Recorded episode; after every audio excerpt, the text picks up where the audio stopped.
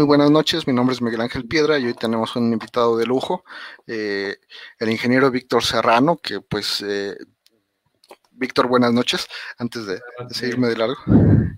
Pues eh, yo les platico un poquito de Víctor porque pues nos conocemos desde hace varios años, desde el 2003, en, en los años que todavía éramos estudiantes y competidores en torneos de robótica. Y pues a mi gusto, yo creo que Víctor es de las personas que ha vivido más el sueño del ingeniero electrónico, ¿no? El, el, sueño de, tener campañas en Kickstarter y, que tengan éxito, el sueño de hacer diseño electrónico para este, aplicaciones médicas de a de veras, no nada más este, pues prótesis a lo mejor a medias, eh, o sea, a, mi gusto eres de las personas que mejor le ha ido en, en el en, mejor le ha ido y más experiencia y más conocimiento tienen diseño electrónico y por eso a mi gusto eres como que de los que han vivido ese sueño de diseñar lo que ha querido en el momento que, que ha querido, ¿no? De, parte de, de los robots que que ha hecho para competencia han tenido pues bastante éxito en competencias no tan no tan fáciles eh, como los seguidores y los minisumos, ya en torneos de adeveras como el, Latin American Robot eh, Competition se llamaba, o se llama. Latin American Robot Contest. Contest, ajá. Entonces, pues Víctor, para mí es un gusto muy grande tenerte aquí, este, que nos hayas aceptado la entrevista. Bienvenido y pues, pues vamos a platicar un poquito de, de todo esto, ¿no? Sí. Eh, bueno, me, creo que podemos conocer la historia con, con, un hecho que me acuerdo mucho. Cuando te conocí en el 2003, eh, estábamos en un este, torneo de, robótica de seguidores de línea. Eh, y en aquel entonces tú llevabas a Randall, de, de las primeras generaciones, ¿no? Este, Randall, sí, así es. Ves que era un este, seguidor tipo triciclo mecánico, con la dirección mecánica y yo llevé un prototipo en aquel entonces que ya era un robot diferencial, o sea, no, no, no tenía este, tantas partes móviles, no tenía muchos este, sensores, ¿no? Y algo que ocurrió muy curioso es que eh, pues en aquel entonces me acuerdo que quedaron empatados, eh, ganaste tú por algunas milésimas de segundo, prácticamente los dos iban a la par, pero... Por dedazo, en realidad fue por dedazo. Exactamente. Y este, recuerda que dije entonces que algún día los seguidores diferenciales pues iban a ser la norma, ¿no? Este, claro, sí, este, este algún día llegó hasta el 10, que de robótica. Y este, ese fue muy curioso porque eh, nadie creía que un robot eh, diferencial pues, iba a ganar. O sea, de hecho, las primeras eh, competencias eh, en las primeras competencias, me acuerdo que decían los otros chavos, este, bájale, porque es un diferencial, entonces, ni corren, ¿no? Y cuás, ¿no? Cuando, cuando veían, pues ya, los este, había alcanzado, ¿no? Sí, sí, así es. Y eso es algo que, que fíjate que, digo, estamos hablando de ya. Eh, a veces cuando pienso cuál, cuál fue el éxito, ¿no? El, el, éxito verdadero de, de, esa topología. Y este, pues todo lo técnico, yo diría, democratizó los seguidores. Sí, sí, así porque, es. Porque realmente los triciclos eran eh, robots muy, muy rápidos, eh, pero también eran muy difíciles de, de construir. Entonces, no sé si recuerdes, este, claro que recuerdas lo que Carlos Alejandro, por ejemplo, de carbono, eh, con motores especiales y maquinaba engranes, ¿no? Entonces, eh, pues para mucha gente que está en la carrera o estudiando y que no tiene acceso a pues, todas estas aprendizajes, pues era una democratización, porque realmente nada más las partes mecánicas que llevan son los motores de tracción, ¿no? O sea, sí. Eh, para los sensores, ¿no? y, el hecho de que sea en función de programación, pues a las fechas de hoy, pues los han hecho en PIX, en ARM, en Arduino, ¿no? O sea, existen ya hasta las librerías para, para diferentes plataformas, ¿no? Sí, sí, así es. Pero creo que eso es lo que se basa, o sea, realmente eh, la democratización de la tecnología que pues, le permite a, los que están en ingeniería o estudiando, pues poder realizar eh, sus proyectos Eso fue. De hecho, pues los seguidores de triciclo eran difíciles porque había que hacer toda la mecánica, si no la ajustabas bien, pues iban chuequitos, eh, no era tan fácil conseguir los tornillos sin fin y cuando ya fue fácil desapareció la tienda que los vendía. Y pues de, alguna manera yo pienso, como tú dices, que, que Zero One en su momento no solo democratizó lo que fue este el seguidor de línea para todos, sino que de alguna manera le ayudó a su, a su, a su sucesor en, programación, este, a que fuese más fácil dedicarse solamente a programar y no tanto a pelearse con la, con la mecánica. Y eso, pues obviamente fue como que lo, lo mejor, no sé si lo mejor, eh, fue, fue como el, el camino que tomó, pero no sé si realmente fue lo mejor para que los chavos aprendieran, eh, pues, acerca de seguidores, ¿no?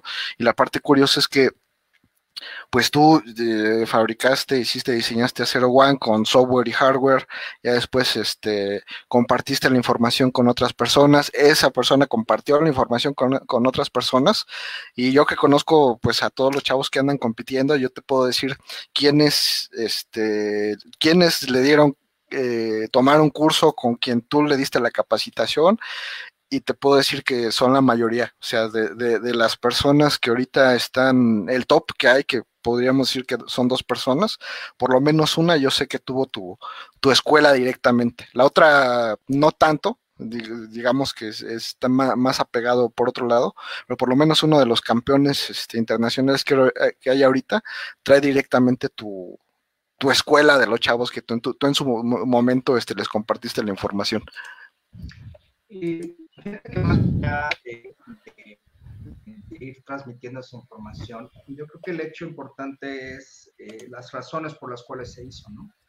Eh, acuérdate que nosotros somos muy vieja escuela, de hecho yo cuando entré a la universidad no había ingeniería mecatrónica, electrónica y sistemas, ¿no? Ingeniería mecánica. Y el problema es que muchas de las materias pues no tenían una vinculación pues conectadas, ¿no? Entonces, electrónica de potencia, control, transductores, comunicaciones, o sea, básicamente todos eran como materias aisladas. Y yo empecé a hacer robots precisamente eh, porque veía que era lo único que convergía todas estas ramas. Eh, claro, la mecánica no, y pues, realmente la mecánica nunca se me dio, ¿no? Pues, lo resolvía con las formas más fáciles.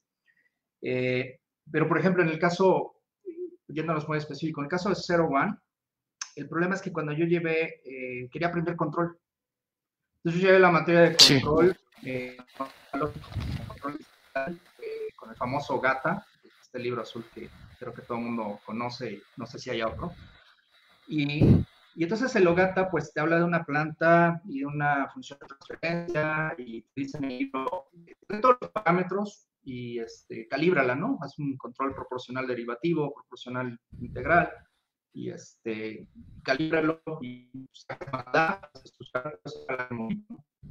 pero en la práctica eso no es así. O sea, tú no, tú no llegas nunca a la industria y te dicen, eh, aquí está el modelo matemático de la, de la planta, este, y pues pon tus ecuaciones de transferencia y ya. Entonces, eh, digo, pasé la materia, obviamente pasé la materia, pero, pero no sabía qué estaba haciendo. O sea, sabía que aplicaba una serie de fórmulas. ¿Qué hacían? Ni idea. Yo no tenía la menor idea.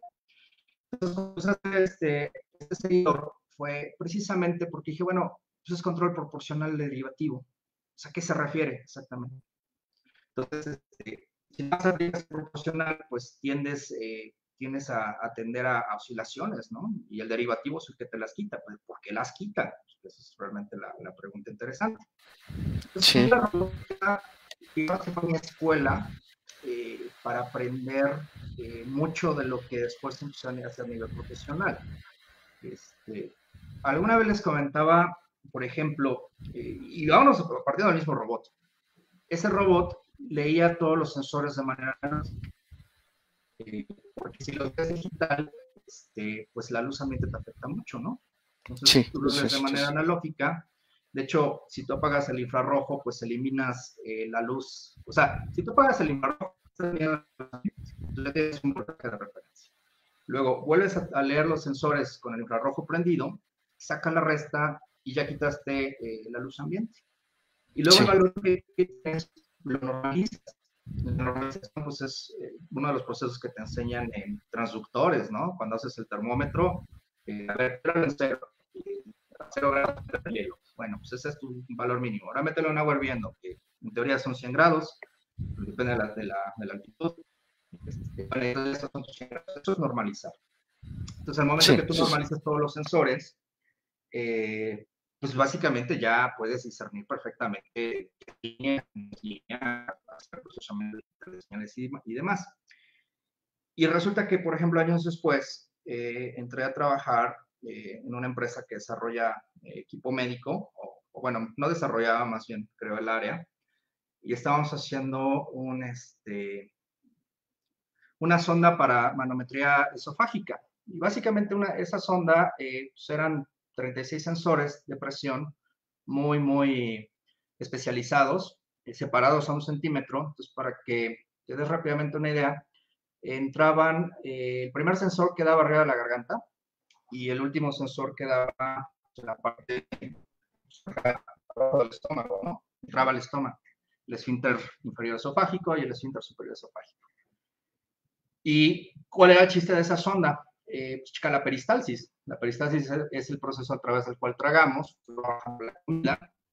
Es, muy curioso porque también eh, te obliga a aprender ciertas áreas que ya van fuera de, tu ingeniería, ciertas de fisiología humana. Entonces, por ejemplo, la peristalsis pues, es un proceso como, eh, como un pulparindo. O sea, la comida va bajando así Sí, sí, sí. Y lo otro curioso es que eres un músculo liso. Entonces que es músculo involuntario. Por eso cuando te da hipo, pues, no hay manera que te lo quites porque no, no puedes tener voluntad sobre tu esófago. Entonces, lo, lo, que venía en ese punto es que ese tipo de sensores era extremadamente similar. No los seguidores son ópticos, pero sí en el procesamiento que haces de los datos los normalizas, obviamente a, eh, eh, presión atmosférica, este es su valor umbral, luego a 100 milímetros de mercurio. Y realmente, eh, cuando empecé a hacer ese diseño, pues era como, como trabajar en un juguete más grande, pero ya el seguidor me había dado las bases. claro, este, un DSRT 5000 está eh, pues, no sé, 25 pesos, 50 pesos. Este, sí, un sensorcito y pues estos 36 sensores, pues estamos hablando que en aquel entonces esa sonda estaba en 14 mil dólares, ¿no? Entonces ya eran juguetes este, para adultos, ¿no? Para adultos, ¿no? Y imagínate el miedo, la primera vez que te lo dan, lleva la sonda, la hacen en Suiza, se echan seis meses en hacerlo.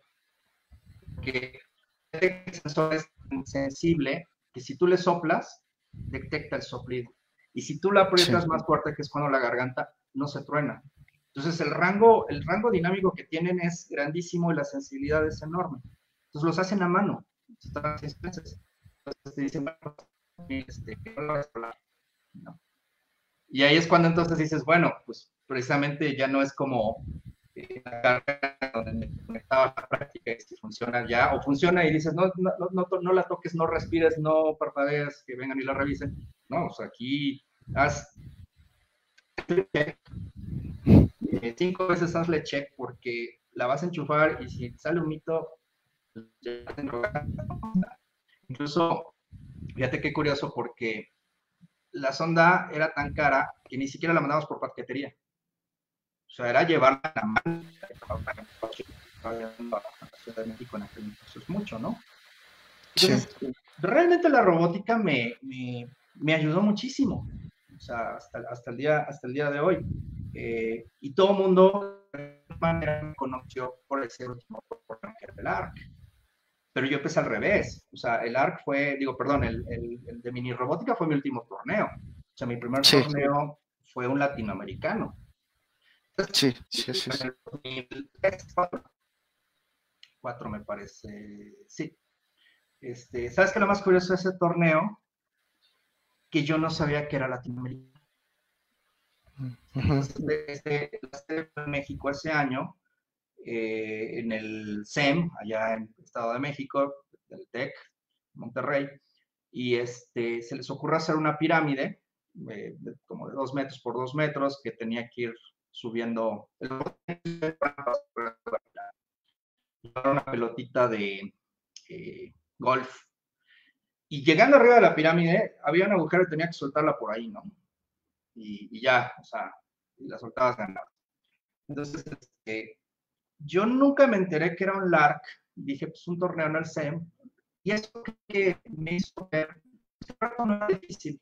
Dije, bueno, o sea, tiene su ciencia, pero no va a estar difícil, ¿no? Este, y ya cuando llegué ahí y lo vi, dije, ah, caray, ¿no? O sea, porque venía gente de Chile, de Brasil, de Venezuela, Venezuela este, Colombia, y venían recios, porque además son países que se organizan, eh, ellos sí hacían lo que ya después hizo México, que eran previos, previos al torneo, todos habían ido previo, habían visto qué servía, qué no servía, entonces cuando llegaron a México ya estaban súper afilados, y en México pues llegamos a ver apenas qué onda, ¿no? Sí, sí, sí. Y no estuvo mal, ahí fue un tercer lugar, ¿no? Este, y ya para el siguiente año, que fue el 2005, eso fue en Brasil, eh, ahí, ahí estuvo muy interesante, este, porque en aquel entonces este, el IEEE te obligaba a desarrollar tu propia tecnología. O sea, olvídate, en 2005 ni siquiera existía Arduino, ¿no? Sí, sí, sí. Apenas iba apareciendo. Entonces, este, esta categoría que se llamaba Advance era de, eh, pues si quieres, este, un sistema de visión, incluso desde el 2004, ¿no? En el 2004 eran tan estrictos que quieres engranes o tu caja de engranes, haz tu caja de engranes.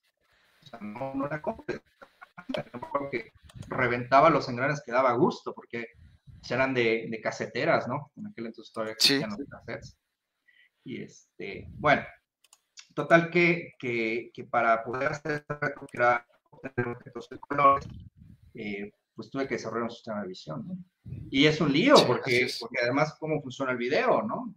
Y pues que la, eh, en mi clase de comunicaciones, pues veías protocolos RS232, más o menos cómo funciona un serial, un celular de primera generación, y ya por ahí de la página 700, eh, pues venía sistemas de tele, ¿no? y, en blanco y negro, ¿no? Como eran, sí, analógico. Pues sí, pero no leer. Un, un pic ahí, ¿no? Y, este, y sí, o sea, el sistema, el sistema funcionaba. Y lo que me mucho es que todo el mundo sus sistemas. Eh, no había, fíjate, todavía en aquel entonces creo que fue el primer año que se introdujo el iPhone, ¿no? El primer iPhone. Este, sí. 2005. Todos, no, mm, Híjole, creo que no, creo que llegó después inclusive. A lo mejor era 2005, pero hasta yo le calculo que ha de haber llegado por el 2007. Ahorita lo, lo googleamos, pero eh, tú, tú síguele, ahorita lo.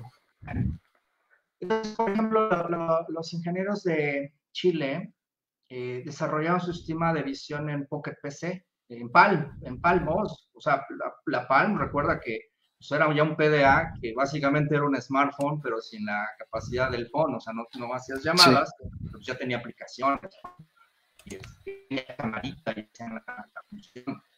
Y quien replano no lo pudo hacer, este, lo hizo en Linux, y entonces el chasis de su robot era una motherboard, eh, pues de la más chiquito que ponían, con unas baterías para, para hacerlo. El iPhone, el primer iPhone salió en el 2007. 2007, fíjate. Sí. Entonces todo el mundo pues, tenía que hacerlo y eso despertaba mucho el ingenio, ¿no? O sea, olvídate que usabas llantas Lego, vas para afuera, así, de fácil, ¿no? O sea, ni siquiera sí, sí, sí. nada, ¿no?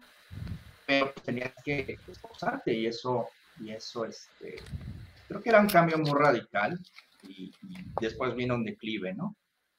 Y fíjate que ahora, eh, ahorita ya entrando más en historia moderna, pues es todo de lo del sistema de visión empezamos a ocupar para, ahora, ¿no? O sea, entonces, como todos esos conocimientos que en algún momento eh, tú entusiasmo, porque eres estudiante, porque pues, quieres ganar, no piensas en qué momento te van a servir.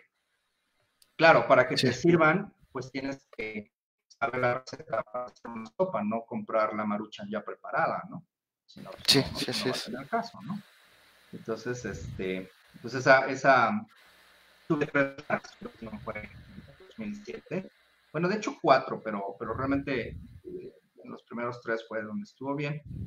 Y este, y eso futuro pues permitió hacer como que todo ese desarrollo, lo que precisamente decías, o sea, como en eh, como haciendo estas cosas, y luego ya en el mundo de desarrollo pues las pude empezar a, aplicar, ¿no? Así de manera ya concisa en juguetes de adulto, ¿no? En, eh, ya con todo el rigor de, lo que, lo que requiere, ¿no?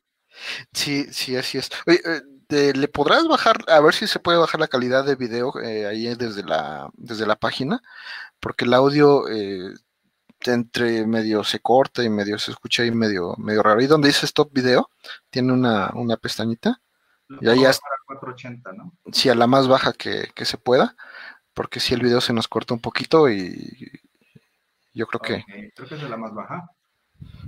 Sí. Sí, creo que se está cortando un, poquito menos. Pero, sí, y algo que yo he mencionado mucho es que en esos tiempos, no sé si te acuerdas, todo el mundo decía, ¿y para qué quieren seguidores de línea? Y, inclusive con, el Sandalfo decían, ¿y para qué quieren todo eso? ¿no? Y años después llega Tesla con sus este, vehículos totalmente autónomos y ahí fue cuando dijimos, ah, para eso lo que estábamos haciendo. No sabíamos, pero para eso era todo, todo lo, con lo que estábamos jugando. Sí, exactamente. Bueno, obviamente eh, pues, en Tesla usan unos algoritmos. Sí, y otros procesadores y otras cosas este, pues más avanzados, ¿no? Realmente es la base. A veces el problema que, eh, por ejemplo, ahora yo veo que muchos utilizan sistemas para visión OpenCV. Y en cinco minutos ya es tu sistema ahí viendo algo.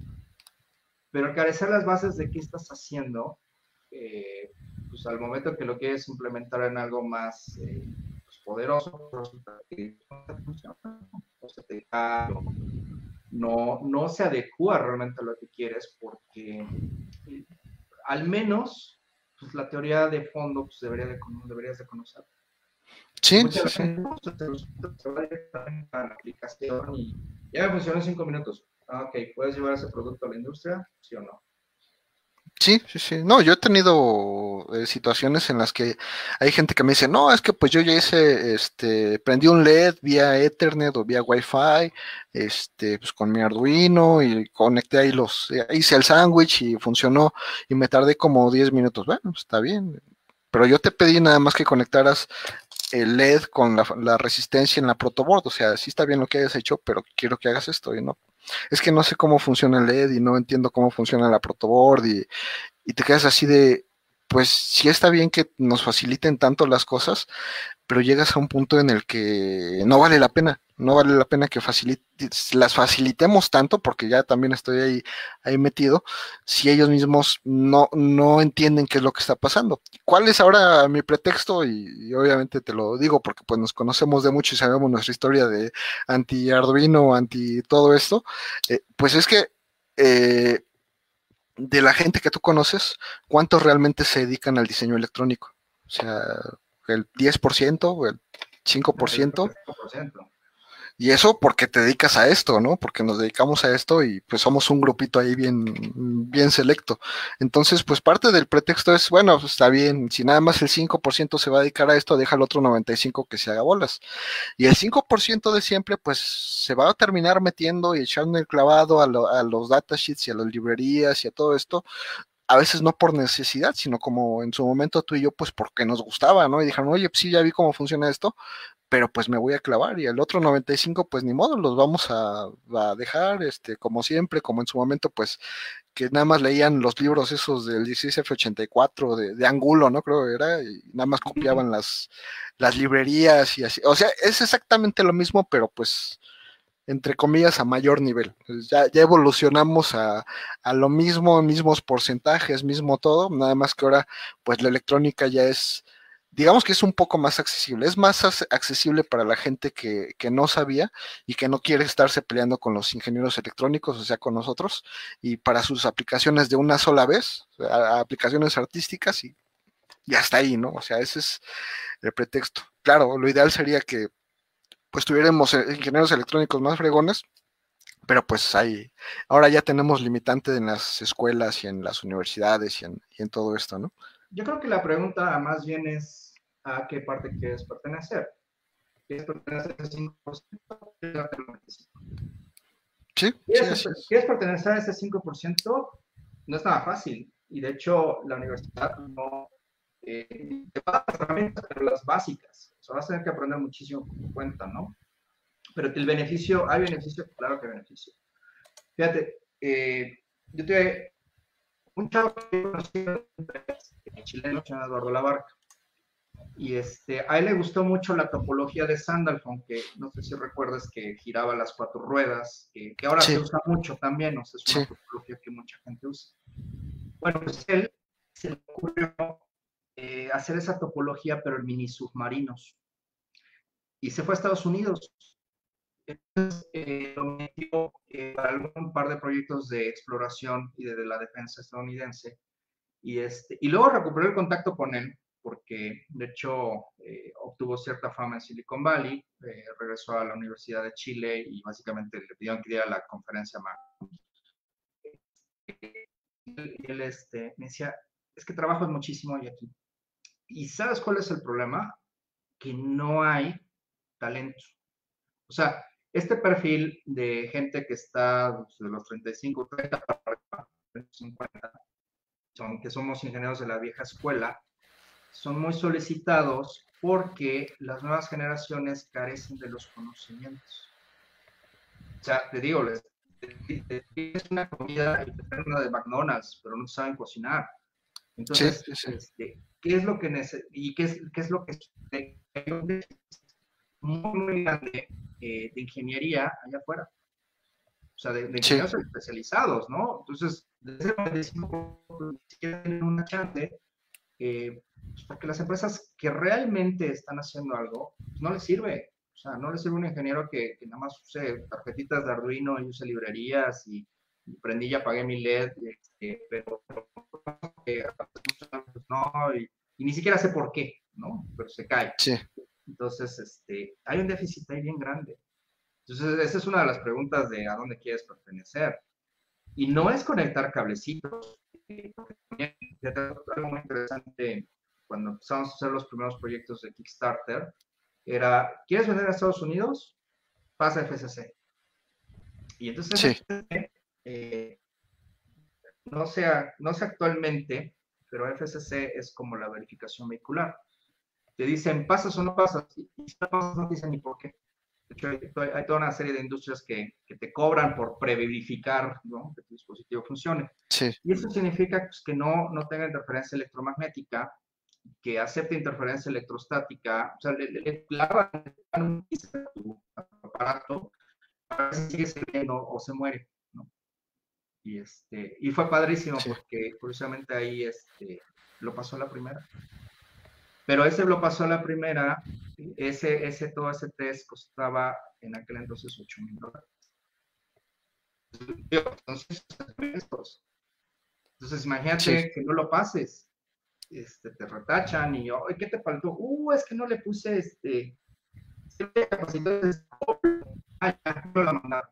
Y te regresa otra vez no pasó, uh, es que este, la fuente no está bien, o sea, puedes echar... Sí, cualquier cosa, sí. De hecho, hay empresas que, que, se echan N pruebas y no salen a mercado porque no pasan FCC.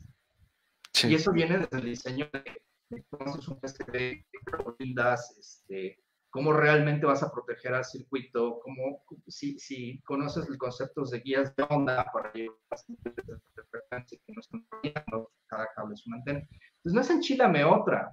Y esa es la cuestión, a veces hasta cuando te dicen, eh, es que ya Arduino ya bien hecho. Ah, ok, eh, ya no lo haces en Proto. Eh, ni siquiera sabes rutear. No.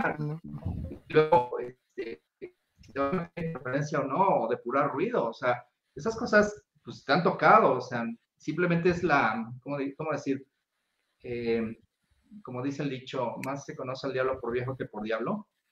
O sea, son esos detalles pues, que normalmente nunca hacen una conferencia de, eh, es que me estuve peleando cierto ruido en esta parte. O sea, la, la, gente te quiere escuchar que funciona, que está padre y todo lo que quieras, pero llegar a ello, pues es un... sí, pues es un, un problema, ¿no? De, de, pues de prueba y error. Al final del día, no importa a veces qué tanto hayas leído, qué tanto hayas estudiado, sino hasta que el momento que lo pruebas y, eh, y ahí este, pues realmente te das cuenta que, que, está funcionando. Obviamente, si le haces caso a la teoría, le haces caso a tu experiencia, pues va a haber menos problemas a, a la hora de la hora, ¿no? Pero, oye, Vic, eh, eh, antes de que nos alarguemos, porque si nos ponemos de ante Arduino no vamos a acabar, eh, platícanos de Aira, de qué se trata, qué hace, qué, qué, de qué se trata este proyecto. Ah, ok, mira, está bien padre. básicamente llegó un punto en el que queríamos hacer cosas.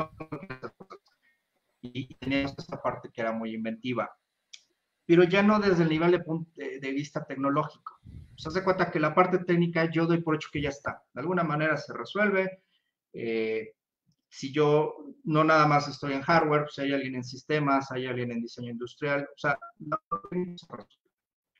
Entonces, este, decidimos formar como eh, con Isaac Swasteps, lo conoces, él, él, venía de su propia empresa, y este, otro amigo también, que, que, ya no está. Entonces, este, pero no queremos este nombre de meca, tecna, tecno, electro, trónico, ¿no? O sea, todo el mundo tiene electrotrónico mex. O sea, eh, ¿qué, es lo que, es lo que hacíamos? ¿Qué es lo que queríamos hacer? Y, y ahí empezamos a pensar en los valores de los productos que queríamos crear, ¿no? Entonces, hasta ese momento, por ejemplo, eh, habíamos hecho un time lapse para fotografía profesional y, y hacía unos trabajos padrísimos, ¿no? Pero si te das cuenta lo que no, o sea, si quitas la ingeniería, no estás moviendo un robot, estás permitiendo crear arte, ¿no? O sea, hacer algo artístico. Eh, claro, lleva un motor debajo, que lleva un chorro de matemáticas que se mueven, pero eso no es importante. Entonces, este, empezamos a buscar un nombre que cumpliera más esas partes. Entonces, Aira, pues es eh, arte, pues es uno de ellos, innovación, ¿no? Que haya un renacimiento de las cosas que haces, este, que sea asombroso. De hecho, por ejemplo, tú sabes muy bien, eh, bueno, yo estudié electrónica desde los años, entre 10 y 2 estaba muy pequeño. Por eso muchas veces hago trampa. O sea, cuando llega un ingeniero, eh, que tiene 4 o 5 años egresado y me dice, no, yo salí de la carrera hace 5 años y yo, pues, eso llevo 30 años aprendiendo de la electrónica. Entonces, obviamente, 30 años después, si no fuera muy bueno haciendo esto, pues ya me hubiera dedicado a otra cosa, ¿no? Y yo empecé a estudiar electrónica porque me encantaban los equipos de audio. Entonces, este, pero como no había dinero suficiente, pues es, ármate tus amplificadores, tus bocinas, llegó un punto en que sí, llegó un punto de refinamiento, pues en el que ya después de armar, apostar más de 30 y volé 29. Sí. El 30 fue el bueno y dije, ya, ya la agarro. Entonces, este, pues a mí siempre me gustó el audio y quería llevarlo a otro nivel. De hecho, empezamos a hacer algunas cosillas interesantes. Eh, conoces como, por ejemplo, eh, creo que, no sé si alguna vez llegaste a ver el reproductor de audio que teníamos. Sí, me parece que vi las primeras versiones, primeras, primeras versiones, sí las vi. Sí, sí, sí. Y entonces tiene una pantalla, eh, obviamente reproduce en todos los formatos, tiene FLAC, etcétera, ¿no? Reproduce FLAC, MP3, poder. Pero después empezamos a llevar con otras ideas. Entonces, por ejemplo, eh, eso, es, eso, es, eso, es, eso es chistoso. Justo cuando llegó la pandemia, este, estábamos trabajando en una versión, ¿te acuerdas de Winamp? Sí. Pues esta es como la versión Winamp moderna, ¿no? Sí, sí, sí. O sea, que conserva lo, el mismo tipo de botones, eh, la barra de progreso, etc. Este era el producto de Kickstarter. Eh, ya no un producto en el que ya estás metido en las tarjetitas y estás diciendo que ya está haciendo algo. Este, pero pues el problema es que, eh, pues digo, todo el mundo empezó a comprar papel de baño, ¿no? Entonces, dije, pues si todo el mundo ahorita está acaparando alimentos y papel de baño, pues no van a estar gastando eh, en un dispositivo pues, electrónico, ¿no? Que además, pues no, no, no cuesta cinco pesos. O sea, sí. Es más profesional, ¿no? Entonces, este, dijimos, pues, ¿qué hacemos? O sea, ¿qué hacemos? Porque, pues, ahorita no eh, hay campañas en Kickstarter y demás. De hecho, por ejemplo, eso que, eso que está atrás es mi patio trasero. Y entonces, este, le pedimos a un muralista eh, mexicano que nos hiciera un cuadro, ¿no? O sea, yo le dije cómo lo quería y le dije, mira, entonces, quiero que mezcles parte de Queen con Pink Floyd, ¿no? Entonces, por ejemplo, sí. el micrófono sale Pink Floyd. Y este, este es un chico muy talentoso que incluso ganó un torneo para Mini, que era decorar un Cooper allá en Europa, entonces hizo así un sistema loquísimo. Es, es grafitero, ¿no? Pero pues, es un grafitero así muy famosón. Y entonces, este, pues, de eso se trata, era. O sea, realmente no es como, como los circuitos de audio en sí, sino como la parte artística lo que estás haciendo eh, con todo ello, ¿no? Este, nada más que, bueno, ya esa era, como la parte de, de, por qué esa era y qué es lo que representa. Y justamente el año pasado, estábamos por ahí de, de enero, eh, haciendo ya este, preparativos de esta y este, entonces, ¿te acuerdas todo lo que venía de robótica y de que tuviste que desarrollar y pensarlo y demás? Entonces, este, todo el mundo, no, no sé si recuerdas, pues quería hacer ventiladores, ¿no? Y empezaron a hacer los de Lambo. Sí, sí, sí. sí. Y nosotros dijimos, no, o sea, los ventiladores eran para antier. Sí, sí, sí. Era para ayer, eran para antier. Entonces, en lugar de pensar que estaban antier, eh, más bien qué se va a necesitar mañana, ¿no? Mañana cuando empieza a haber una normalidad eh, o empieza a haber este regreso paulatino, ¿no? Eh, y tenemos previsto que van a empezar a hacer pues, controles de chequeo de temperatura y otras cuestiones, eh, pero hay algo que, que, vimos que no venían haciendo o que iban a a pedir. Cuando haces un control de acceso, está cualquier persona con tu pistolita, mira, es una plaza comercial, no importa. Pero si es una fábrica o si es una escuela, eh, pues importa quién entró. Y no, no están haciendo un registro porque no pueden sacar el valor de temperatura y estarlo anotando de todas las horas. Y el problema? Que eventualmente, digo, tanto la SEP le vamos a pedir a, a las escuelas o les está pidiendo a las escuelas, pero así como también el IMSS en su momento va a sacar este requisito, pues es que tú lleves un control de la gente que tienes a tu cargo. Entonces tú no puedes decir, oye, eh, digo, el viernes y pasó, y el lunes se reporta enfermo. Y este, pues, llegan tanto por parte del seguro eh, y te van a decir, oye, pues, ¿qué onda con él? No, es, es que el viernes con el poli, ¿no? O sea, el poli lo checó y lo vio bien y yo lo pasó. Entonces, este, pues no hay un, hay un, no hay un sistema, no había un sistema de monitoreo que realmente estuviera llegando a eso.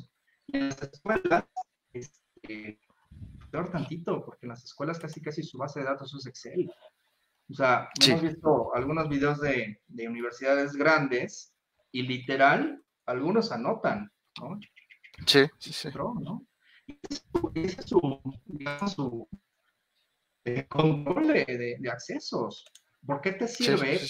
Pues porque te sirve saber quiénes entraron a esa hora, quién iba delante de ti, quién iba atrás de ti, en qué estás y a quién tengo que aislar. Y este, si es fin de semana, pues, no llegas. O sea, ¿qué es lo que está sucediendo ahí? Entonces, empezamos a tomar, por ejemplo, todo, eh, ahora, ahora empecé a hacer lo mismo de la camarita, pero ya no para seguir cositas de ¿no? Ahora para, para ver este, imágenes térmicas.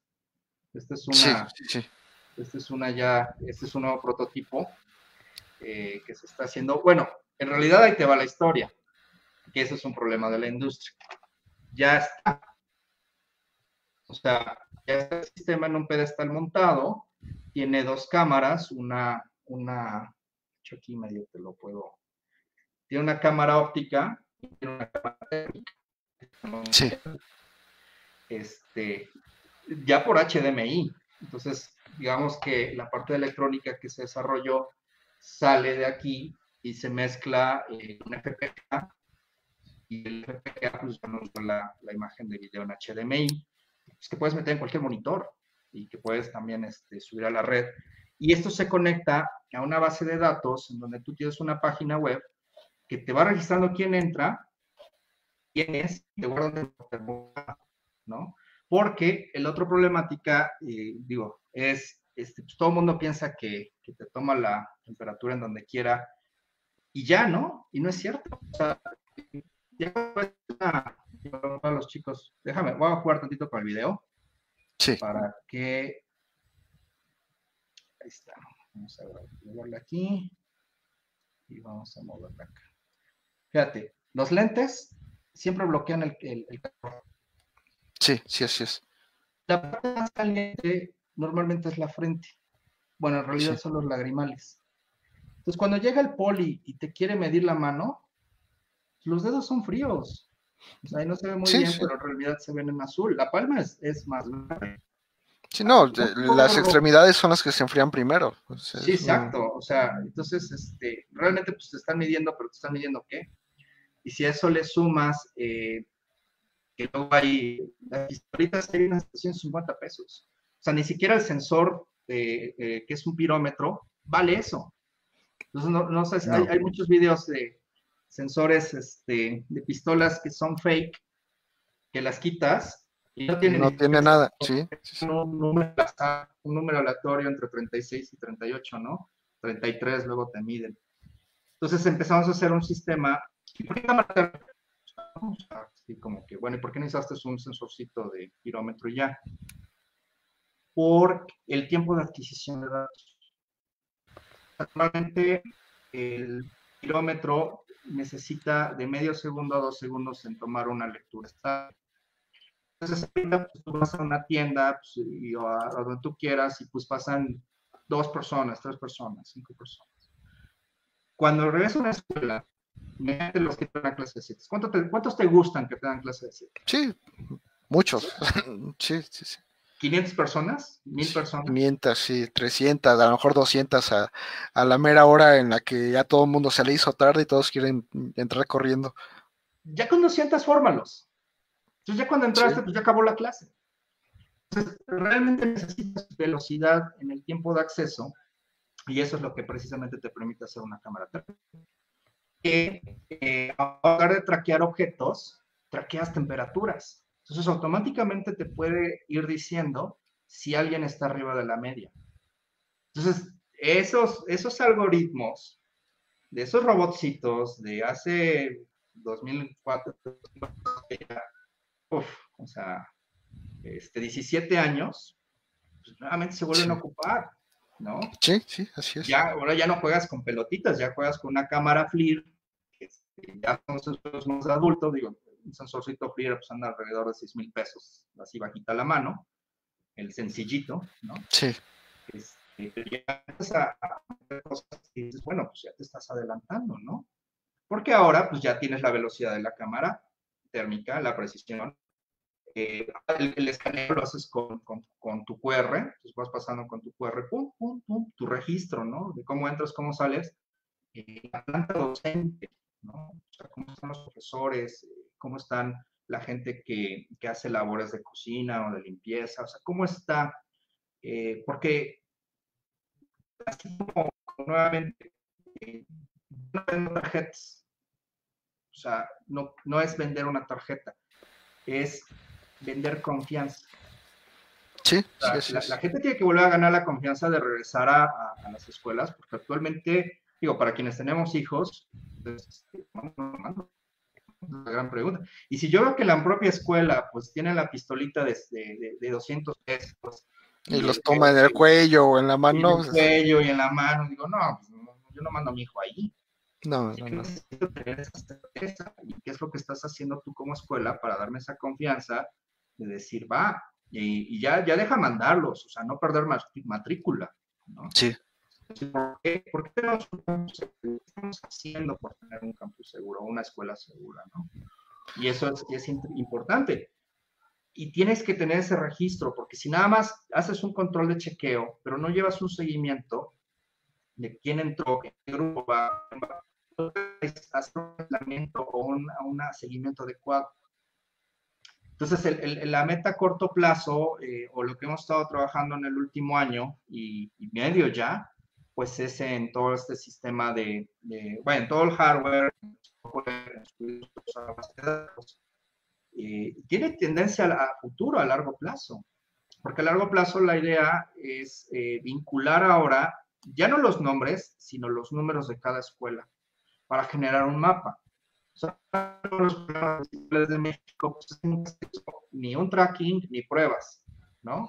Entonces, así como, pues es que no hay recursos y, pues, este, según el programa Centinela, que fue un fracaso, pues, ¿por qué? Porque el gobierno no tenía datos este, realmente constantes. Así es. Entonces, eh, y desde eh, tengo un primo que fue, que trabajó en la Secretaría de Salud de Puebla, y entonces era bien curioso porque no crees que les daban un chorro de recursos.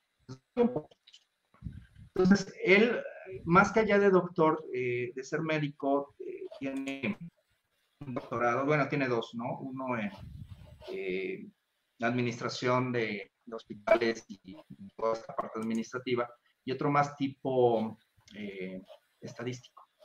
Entonces, él lo que me decía es, yo tengo monitores o monitoreo las zonas. Por ejemplo, cuando vino el H1N1. Y entonces, a mí lo que me interesa es ver dónde empiezas a ver pequeños focos rojos, incluso lanzar una predicción, y ahí es donde mando los focos que tengo para que sean efectivos. Y curiosamente, digo, a él le tocó, estando en el estado de Puebla, pues Puebla se manejó esa parte de esa. No hubo problema, porque, o no, no lo estabas escuchando en las noticias de, ah, es que se están muriendo, o sea, no, porque no había mucho medicamento, pero eh, la minería de datos le permite, o lo que él hacía de, estar checando sus datos, le permitía, órale, ¿hacia dónde mando? Tengo 500 vacunas, ¿quién, ¿a quién se las pongo? Sí. No, que ahorita en esta colonia está surgiendo, van para allá. Pagas, pagas, y no se te hace un consumo más grande. Entonces, algo que, pues, la idea también a largo plazo del proyecto pues, es ahora decir, tienes esos datos de tus escuelas, ya tienes cuántos es tu aforo, cuántos entraron, eh, cuántos bien, ahora esos los vas poniendo en un mapa. Y si tú tienes empezar a tener casos malos, eh, no se trata de decir quién específicamente porque alrededor, si empieza, yo veo que empiezan a, en el mapa varias escuelitas a tener ese problema, pues ahí tengo que canalizar mis recursos.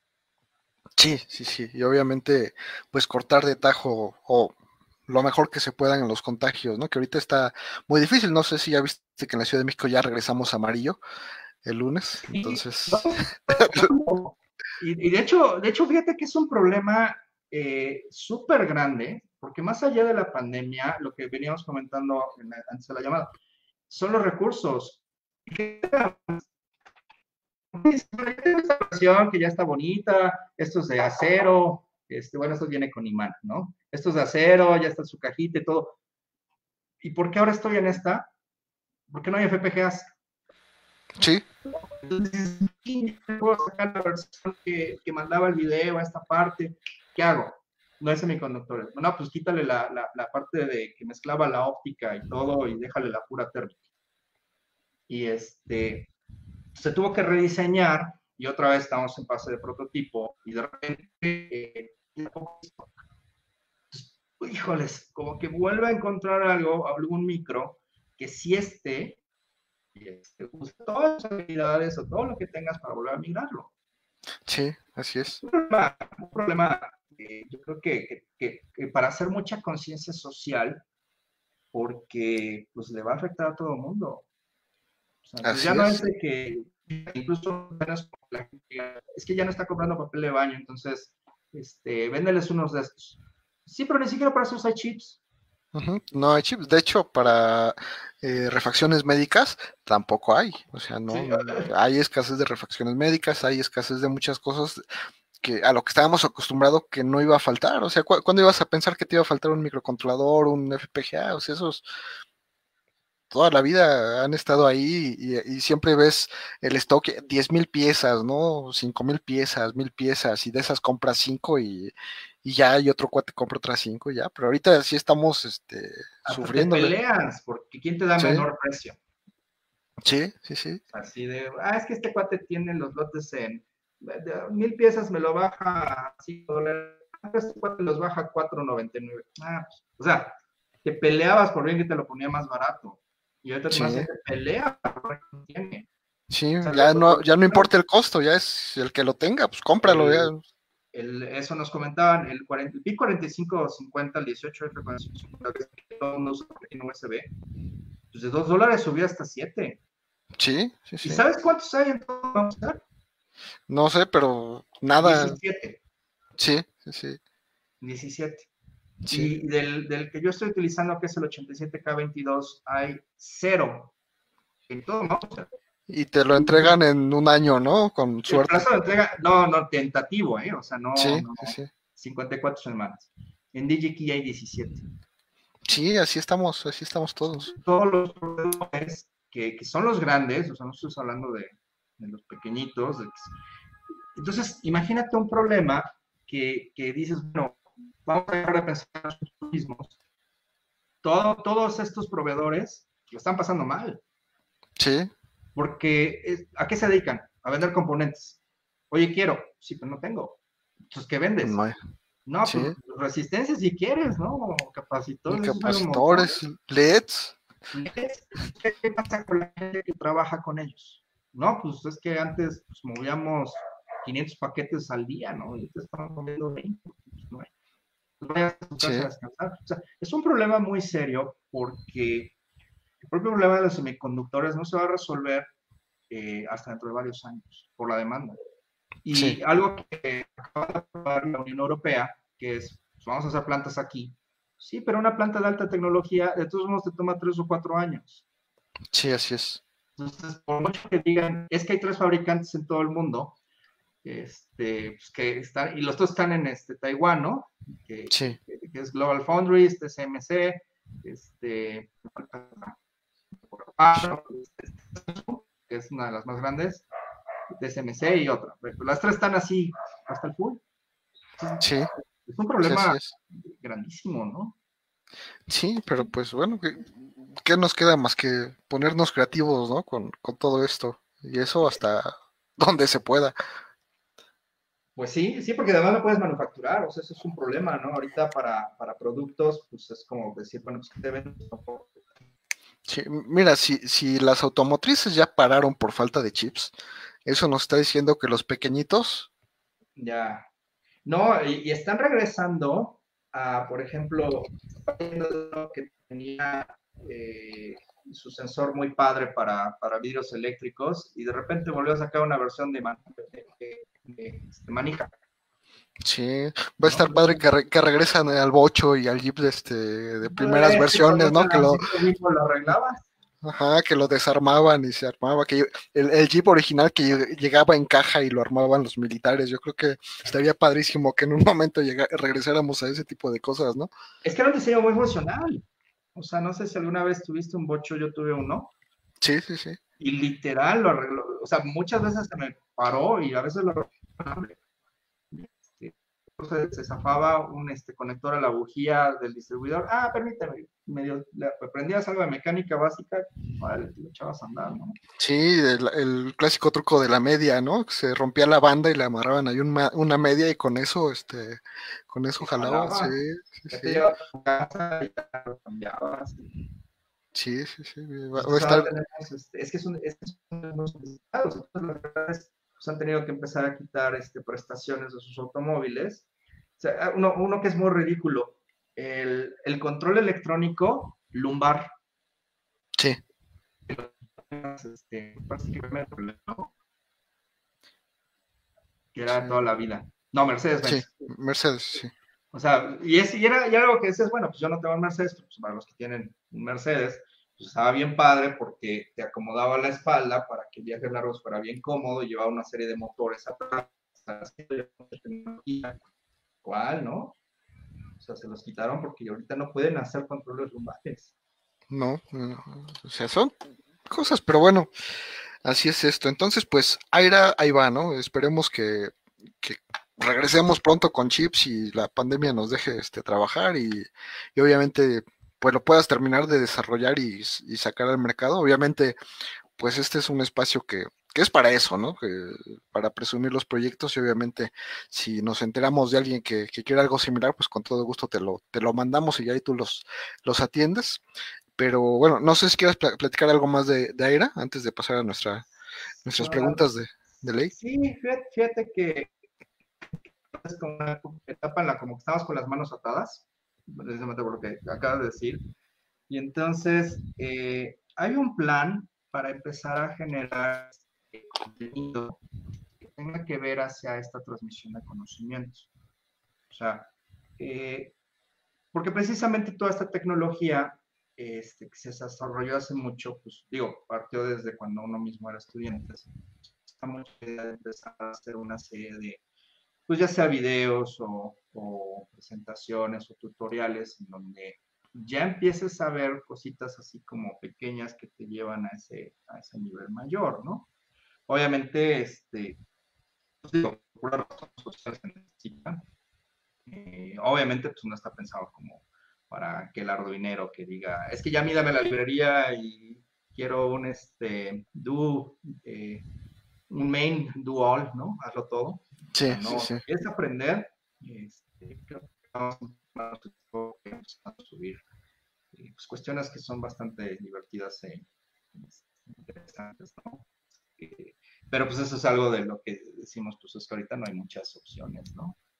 No, no, estamos en problemas. O sea, ya si lo ves en, en, corto plazo, estamos en problemas porque pues no podemos producir mucho. Pero como tú dices, eh, la tendencia, si te das cuenta ahorita, pues es lo digital, lo intangible, de compartir contenido, este, obviamente buscar un mercado al que le interese lo que, lo que hacemos de, alguna manera y pues tratar de monetizar desde, desde ahí si es, si es que es posible, ¿no? Porque al final del día los contenidos, eh, la información ya se tiene, pues tú tienes mucha información, yo tengo mucha información, eh, pues la idea es compartir lo más que se pueda, a ver si, si se puede llegar a monetizar y si no, pues por lo menos para promoción, ¿no? De los, los productos y servicios que tienes. Yo creo que de alguna manera puede servir. Igual, este, sabes que ahí están mis, mis espacios y con todo gusto ahí eh, les damos los, compartimos o que tú me mandes algo en particular y con todo gusto lo, lo, promocionamos. Ahora sí que creo que no,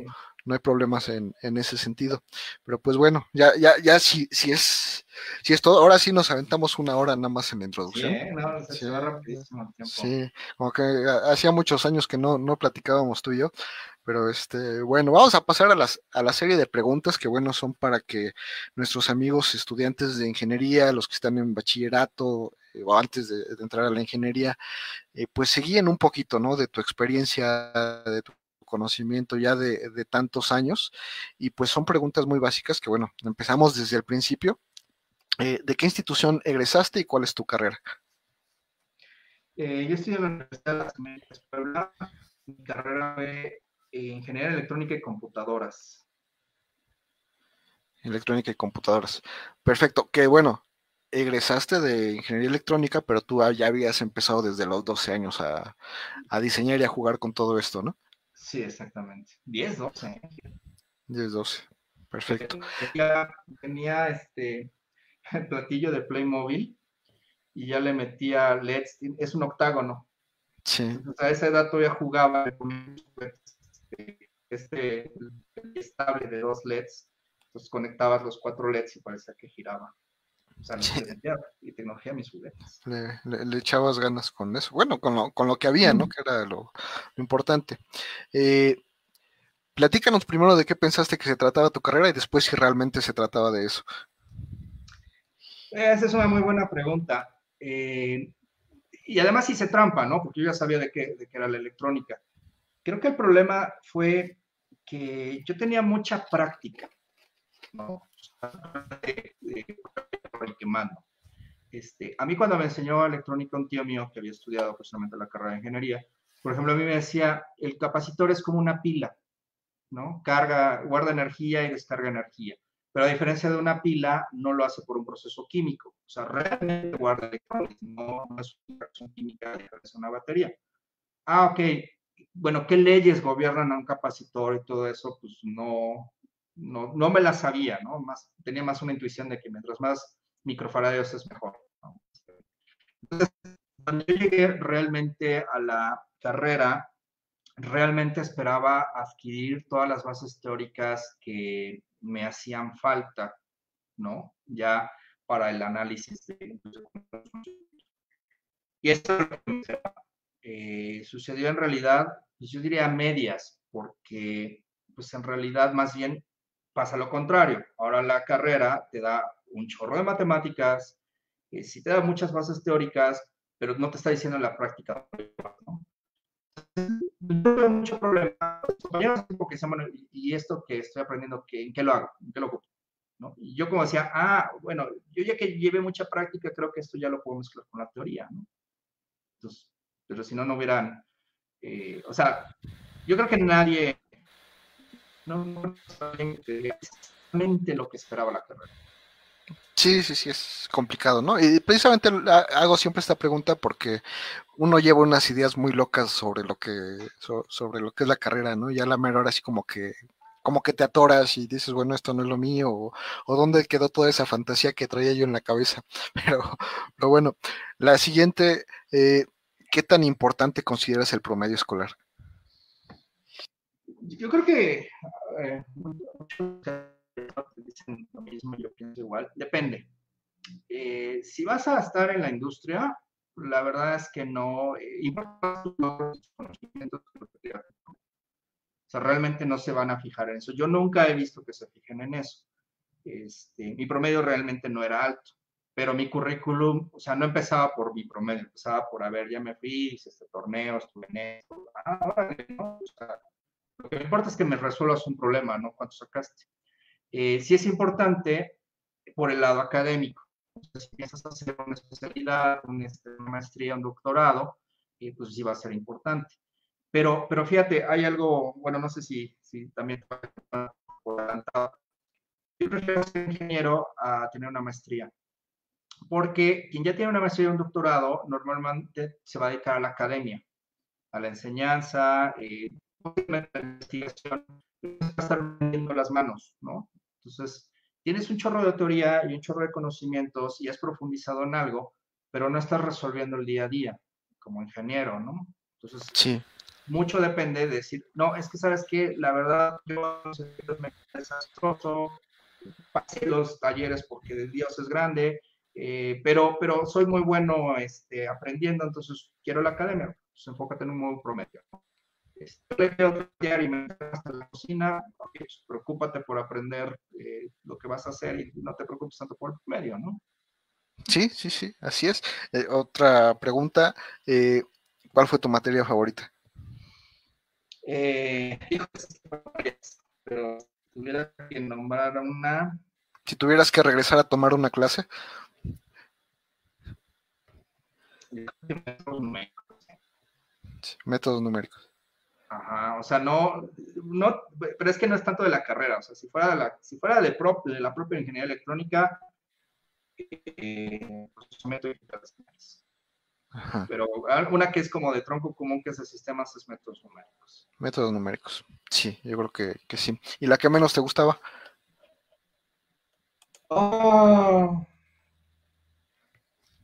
pues yo creo que la, una, eran las de relleno a las que terminas metiendo porque de plano no te queda de otra, ¿no? Pero eh, no tengo el nombre de alguna en particular. Ni te acuerdas, ¿no? ya ni me acuerdo. Es, esta es muy interesante porque mucha gente me dice, no, es que pues yo cuando ejerza no voy a ocupar matemáticas, ¿no? Y, honestamente, pues siempre las terminas defendiendo de que, ah, sí las ocupas, pues para calcular tu, tu, este, tu salario, pues para cuando te dan el cambio, para, para hacer tus tablitas de Excel, pero digo, yo ya los, yo ya sé que tú lo ocupas en, tus diseños. ¿Qué, como ingeniero, ¿qué tan importantes son las matemáticas? Son fundamentales. Y por dos cosas. O sea, digo, por un lado te puedo decir, bueno, yo las ocupo mucho porque transformadas de Fourier, este, análisis matriciales, vaya, pero pues digo, eso es lo mío. Pero realmente la razón más importante es porque las matemáticas te abren una capacidad de pensamiento abstracto. Entonces, te enseñan a pensar el mundo en dimensiones o en otras dimensiones que normalmente se salen del pensamiento común. O sea, en algún momento, digo, vamos a suponer que no hiciera procesamiento de datos, de procesamiento de imágenes, entonces básicamente no llego a ocupar muchos algoritmos. Y, y, esa noción abstracta es la que te dan las matemáticas. Creo que, eso es, que, creo que eso es lo que te cambia la forma de ver al mundo, ¿no? Pero realmente si las entiendes, no las fórmulas, sino lo que están haciendo. Sí, si, si, entiendes que, por ejemplo, es, el área de un objeto. Ah, ok, ¿cómo lo saco? Ah, pues ahí, precisamente, vete a uno de los tantos métodos numéricos que viste y hay maneras de sacarlo, ¿no? O sea, por método de Simpson, por, eh, eh, por, este, ¿cómo se llaman estas? Que son series, hay muchos. Ah, bueno, ¿y qué pasa si lo vuelvo a integrar? Ah, entonces obtienes el volumen, ¿no? ¿Y qué pasa si dentro de ese volumen quiero buscar algo más? Ah, pues entonces no qué es la fórmula, sino qué representa en el mundo. Y eso creo que ingeniería es súper este, básico. Sí, sí, sí. Son, son fundamentales, más que aprenderlas, entenderlas, ¿no? Entenderlas, puedes tener tu formulario de toda la vida en la cartera, sacarlo cuando sea necesario, pero para sacar saber qué fórmula usar, pues tienes que entender qué hace, hace cada cosa y a, qué tomar referencia, ¿no? Es, yo creo que eso es lo, lo importante. la siguiente... No o sea, yo no, no, yo creo que tú tampoco, pero no, no, no, Lo que es el proceso, dices, ah, bueno, pues, y, y, realmente el todo de ingeniería tiene que ver con ello. Sí, sí, sí. temperatura, velocidad, movimiento, este, son vienen eh, acopladas a una función matemática. Sí, hay algo que lo describe y eso es lo que lo que tenemos que traer en la mente, ¿no? No es tanto que digas, ah, yo aquí me sé todas las fórmulas y todas las trastornadas eh, que, que existen, no. O sea, yo sé que una transformada describe tal cosa, yo sé que esta función describe tal cosa y eso es lo, a lo que me refiero cuando decimos que son importantes y hay que, hay que hacer las paces con ellas, ¿no? Eso es lo que, lo que yo, hay que hacer las paces con las matemáticas para no meternos en, más problemas. Ahora fíjate, como ingeniero, ¿qué tan importante es la ortografía, gramática y redacción? Es fundamental. Es como si llegas a pedir trabajo eh, con tu camisa más rota o, o más o menos te vistes bien o sea, la, la, la escritura, la gramática, la redacción, la propia ortografía, es tu manera de decirle al mundo qué tan cuidado, qué tanto cuidado puedes poner en las cosas que haces. Si ni siquiera te preocupa cómo escribes, ¿cómo, yo, cómo voy a saber que, que, que, vas a hacer un trabajo bien? O sea, que, que necesita cierta precisión y que necesita cierta atención, si ni siquiera pones atención a lo que escribes. y, obviamente eh, hablamos de redacción y esto en nivel lectura y escritura para la gente normal, ¿no? Pero yo me he dado cuenta que quien no sabe escribir tampoco sabe programar, es el tipo típico cuate que tiene un error en programación y no sabe dónde está, ¿no? No, no tiene la capacidad de encontrar sus propios errores en un programa porque están en un idioma que no habla y obviamente pues porque no tiene esa capacidad de, organización y, de, de, sintaxis que te da la, redacción normal, ¿no? De orden de pensamientos. O sea, tú no puedes eh, transmitir una idea si no tienes una ¿Qué es exactamente cuando vas a programar? ¿Qué necesito programar? Ok, una función. ¿Qué tiene que hacer la función? Bueno, primero le tienes que dar unos argumentos. Ah, ok. Entonces, eh, no sé si yo básicamente en puro ensamblador, eh, sigo siendo hasta la fecha, pero pues es porque ya mis librerías, el C le tendría envidia a mis librerías, ¿no? sí, sí, sí. Este, pero yo documento todo. Y no lo hago porque la documentación es para mí, pero la documentación no es una traducción literaria de lo que estás haciendo una instrucción es, a ver, esta función eh, realiza tal eh, cosa, necesita tales parámetros, eh, opera en 16 bits, este, y vaya, voy poniendo qué es lo que, lo, lo, lo, que estoy haciendo, regreso y lo leo, digo, ah, ya vi que, ya, ya, ya sé, o sea, para mí eso es la, haz de cuenta que son las plomería de, del edificio, los cimientos. Sí. ya cuando yo utilizo un sistema moderno, yo ya no programo en ensamblador, porque ya estoy conectado a una página que, me vincula mis datos, en donde está ya en SQL, en JavaScript, o sea, pero, pero, pero el sistema está en ensamblador. Si día tengo que regresar esas tuberías a, a volver a hacer algo, yo te, te, juro que no me acuerdo. O sea, el programa más largo que tengo tiene ahorita como 37 mil líneas de código. 37 mil líneas. O sea, si, si, tú imprimes eso, es la Biblia y el Corán juntos. Sí. Entonces me voy a acordar específicamente cómo hice algo. No, pero lo leo y no, no, y no me importan las instrucciones, sino porque lo hice. ¿Para qué lo hice? El proceso mental. Entonces, creo que actualmente hay un problema muy, muy grande eh, de falta de comprensión en la lectura, que ese es terrible. O sea, ya, ya deja la escritura, ¿no? La, la lectura, eh, no, no, la gente no comprende lo que está leyendo. Y en la expresión eh, de lo que están queriendo transmitir. Sí, sí, sí. Este, redacción debería ser de esas materias que sean obligatorias y es más, eh, yo no sé, en la universidad, fíjate, yo afortunadamente llevé tres materias de redacción. No era, no era taller de redacción ni De hecho, hasta la tercera, estaba tan dividido en el tiempo que hasta la tercera llevabas algo que era como una tesina. O sea, simulabas que hacías tu tesis. Sí. Que la revisaban y te decían, a ver, ¿por qué? ¿No? Escribe bien. Entonces, aprender a escribir ensayos, ¿no? Eh, este, ¿Cómo haces un ensayo? Eh, ¿Qué necesitas transmitir? ¿Estás haciendo eh, mucha verborrea o realmente te estás yendo a lo contundente? Vaya, creo que es fundamental. Sí, muy, muy importante. ¿Qué tan importantes son los idiomas en la ingeniería? Básicos, súper básicos. O sea, de entrada todo, todo, toda la buena documentación viene en inglés básica, ¿no?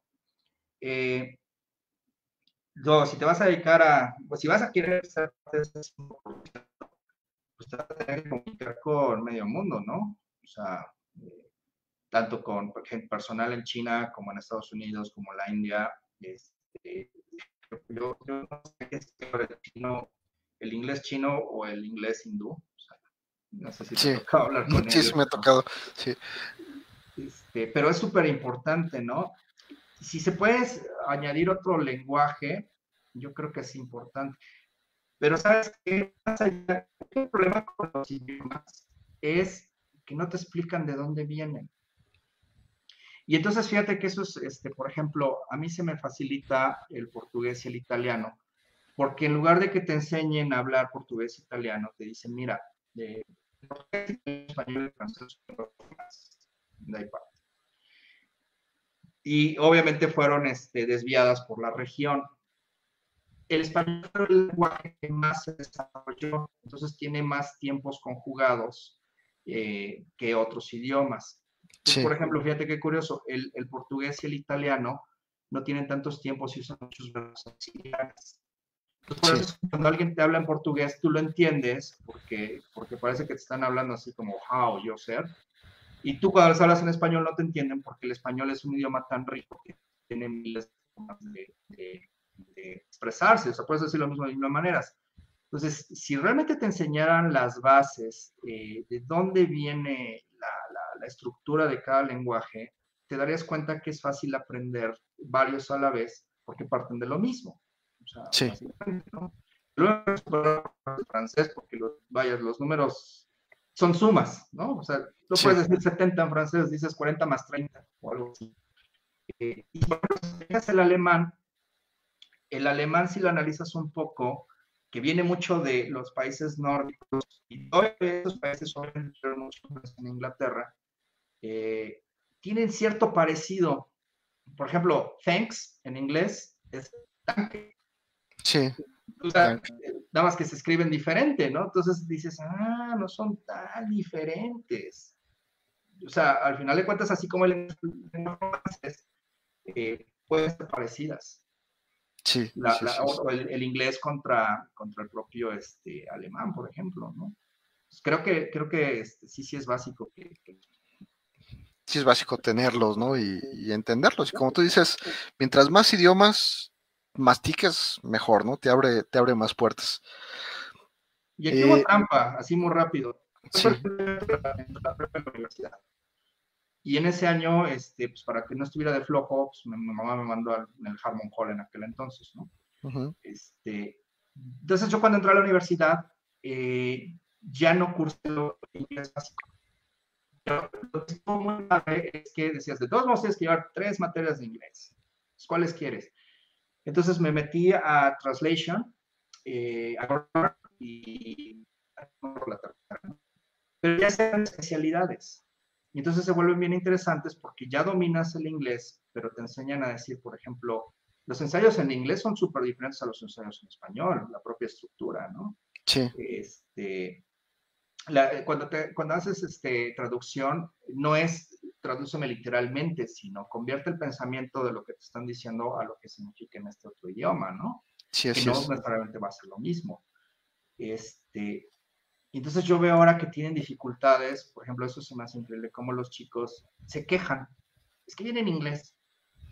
Pues lo tienes que aprender. O sea, y además, deberías estar molesto contigo mismo pues, porque no lo, no lo has aprendido. Sí. No, ¿Sabes qué? apenas este, sucedió. Hay un video en mi canal de, una, de un torneo, me parece, de, de Minisumo, y alguien escribió, este, oigan, yo no veo necesidad de que digan eh, ready, set, go. Eh, deberían decirlo en español. Yo me quedé son tres palabras y todo mundo, bueno, yo pienso que todo el mundo entiende de qué se trata, ¿no? No, ya nada más le puse ahí manita arriba para que no se sintiera mal, pero honestamente si dices, tenemos que entender que todo nuestro futuro como ingenieros está en otro idioma. Olvídate del español. Todo tu futuro como ingeniero está en otro idioma. De hecho, para Audi, que ves que abrieron su universidad, eh, dice claramente, tienes que estar a media carrera y ya tienes que traer un muy buen inglés y un alemán eh, pasable. O sea, ya te están diciendo, a media carrera tienes que traer dos idiomas, mínimo. Y si vienes así, te abrimos las puertas, te llevamos a Alemania, te capacitamos. Y si no, olvídate. Ya no, aquí, aquí no pasas. Exactamente. ¿Qué lenguaje o lenguajes de programación recomiendas aprender? Digo, somos fans de, bueno, no fans, sino que nacimos, crecimos y vivimos con ensamblador tú y yo, ¿no? Pero yo creo que ya por ahí has, escuchado y has visto otros lenguajes que, que podrías recomendarle a los, a los que vienen a aprender y que tengan como herramientas básicas para, el futuro. Te voy a dar una, una buena respuesta que nunca te han dado, normalmente cuando escucho tus entrevistas. Eh, y que, entendido a lo largo del tiempo. Este, yo usé mucho ensamblador porque por allá del 2006, no sé si recuerdas, empecé a hacer un sistema operativo que al día de hoy ya tiene intérprete de datos, y de hecho identifica si le estás hablando en HTTP o le estás hablando en otro lenguaje y hace una conversión de traducción. Esto de los lenguajes de programación es similar a los lenguajes hablados. No se trata de cuál lenguaje es más famoso, cuál, o cuál te gusta. Se trata de entender qué estás haciendo.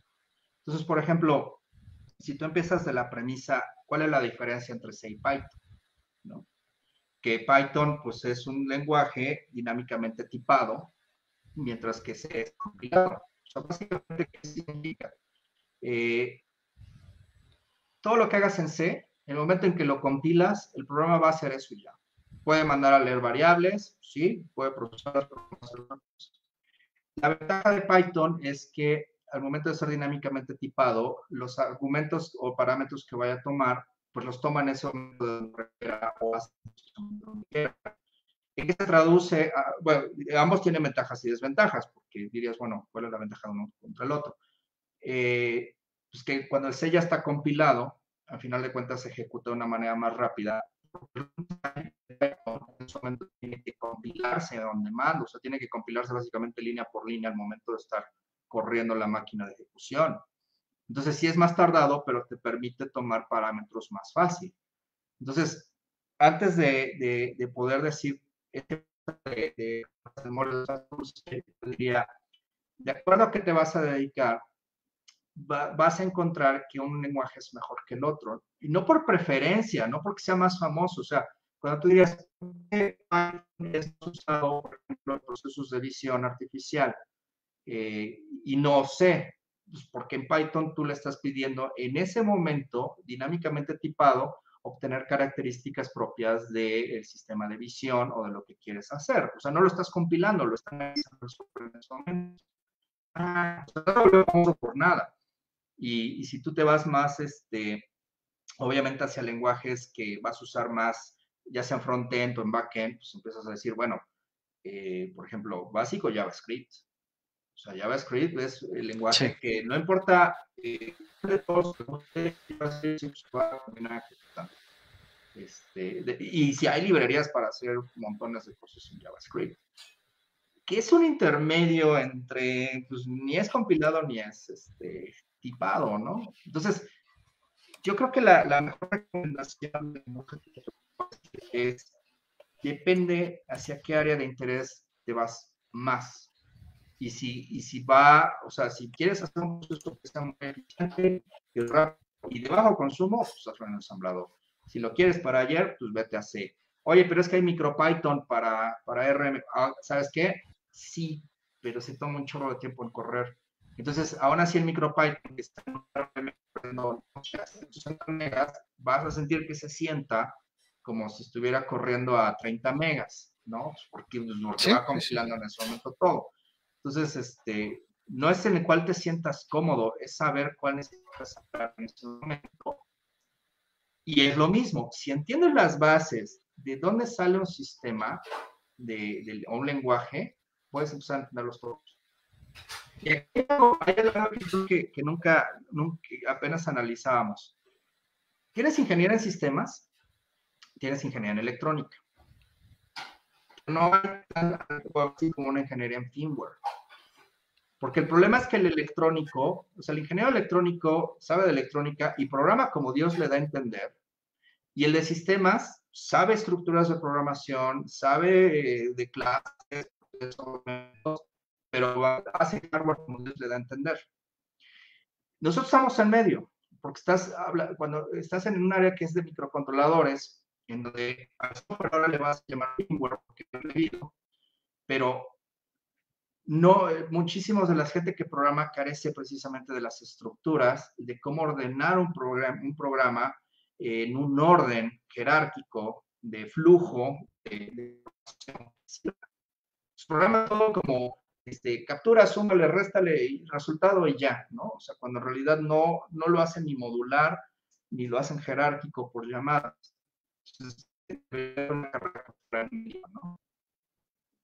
Sí, sí, sí.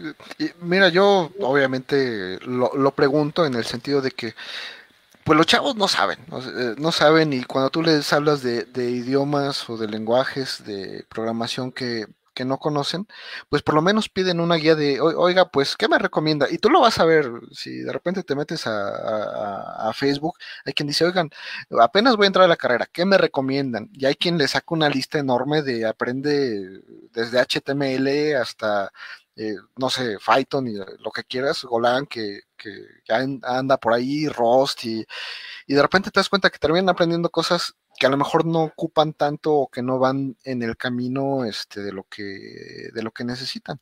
Y en este caso, yo casi siempre espero escuchar que empiecen por ensamblador, no todo el mundo lo, lo, hace, y ya de ahí que agarren camino, porque si aprendes un, un, lenguaje, este, pues ya los demás son más fáciles, porque... Sí, porque entiendes lo que está pasando. Ajá, entiendes qué está pasando. Y en el caso de ensamblador es quien te obliga a tener un orden. O sea, si te das cuenta, ensamblador, como tú lo pones, como tú lo vas copiando a como, como ves las librerías que te dan y todo esto, pues tú, es, tú te encargas de poner el orden. Entonces, cuando llegas a un lenguaje que ya lo trae, es así de como, ah, bueno, aquí está más fácil porque ya nada más hago, hago menos cosas, ya no depende todo de mí. Pero digo, esto, esto es abierto y cada quien dice como le, pega su gana y como le fue en la feria, ¿no? Hay quien dirá, pues yo empecé con Arduino y ya me pasé a, a C de, veras, luego C y otras cosas y, ya, está totalmente válido porque pues no todos van a seguir ni tu camino ni el mío, ¿no? Cada quien lo va a hacer como... como, como... Hacia, dónde, es la tendencia? Ok, tienes mucha razón, obviamente sí, y coincido contigo. ¿Quieres hacer tu botón IoT? Y haces tu botón y ya te funciona. Pero ¿qué crees? La, la, la, aplicación que corre aquí es espantosa. Nada más te gusta a ti, a tu hermana y a tu mamá, porque te ama con todo el corazón. Pero tú no puedes llegar con esa interfaz, con un usuario, porque te va a decir, bueno, ¿y esto qué? Ah, no, es que te entras y te conectas y entonces le mueves aquí un cablecito. O sea, la, las ingeniería, los ingenieros de hoy en día tienen que pensar más en la usabilidad va a tener su usuario final. Y entonces dices, oye, pero se tiene que adaptar a cualquier este, dispositivo. Pues sí, crees que que ser Y para eso está CSS. O sea, HTML no te hace más que el constructor. CSS te permite hacerlo de una manera más este, elegante y que se, que se disminuya. Oye, pero tiene que tener ciertos colores, ciertas formas, ciertas funciones. Entonces, ya no es uno. O sea, al día de hoy, eh, por ejemplo, para una parte de la aplicación web, yo te diría, pues es que deja ensamblador, eh, pues ahorita JavaScript, he aprendido CSS, obviamente HTML, eh, porque estás mandando un sensorcito, pero ya no es para ti o para tus padres, o sea, ya es porque estás haciendo un producto que quieres vender. Y ese producto que quieres vender, pues obviamente tiene que tener una interfaz este, que todo el mundo puede usar y además le guste.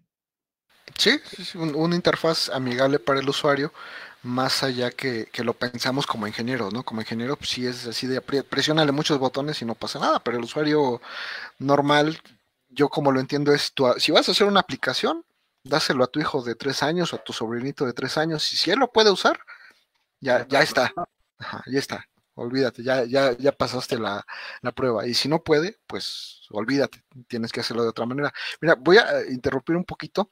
Eh, la semana pasada nos pasó algo bien chistoso en, Spotify, en los podcasts. Eh, nos escucha más gente en Estados Unidos que en México. sí, entonces, pues no, no lo mencioné la vez pasada, pero me voy a aventar eh, tipo López Dóriga de que nos escuchan en Ohio, Massachusetts, Texas, Illinois, Nueva York, California, Georgia, Florida, Michigan, Luisiana, North Carolina, Minnesota, New Jersey, Nuevo México, Arizona, Maryland, Mississippi, Washington, Kentucky, Indiana, Alabama, Oklahoma, Kansas, North Dakota y Carolina del Sur.